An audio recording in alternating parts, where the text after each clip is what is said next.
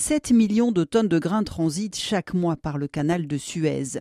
Pour ce mois de janvier, plus de la moitié ont déjà été détournés avec 16 navires rien que la semaine dernière qui ont changé de route.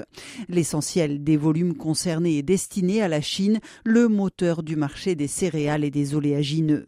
Si la crise devait durer, l'allongement du trajet pourrait redessiner la carte des approvisionnements chinois. Le contexte devient en effet de plus en plus favorable à des fournisseurs qui n'empruntent pas le canal de Suez, tels que l'Australie en pleine récolte actuellement ou l'Argentine qui, après de longs mois de négociations, vient tout juste d'avoir l'autorisation de Pékin d'exporter son blé en Chine. Les États-Unis qui, eux, exportent du soja, du maïs, du blé et aussi du sorgho vers l'empire du milieu pourraient en revanche souffrir. L'essentiel des marchandises expédiées depuis le golfe du Mexique transitaient jusque-là via le canal de Suez. Changer de route voudrait dire expédier une partie par voie terrestre pour embarquer depuis la côte pacifique, une adaptation logistique peu envisageable à ce stade. La France pourrait aussi être impactée par les nouvelles contraintes logistiques qui se posent.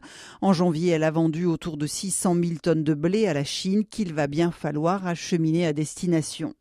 Dans l'autre sens, la France et l'Europe sont de grands importateurs de canola australien, une variété de colza qui transite d'ordinaire par la mer Rouge et qui est donc potentiellement affectée par les perturbations.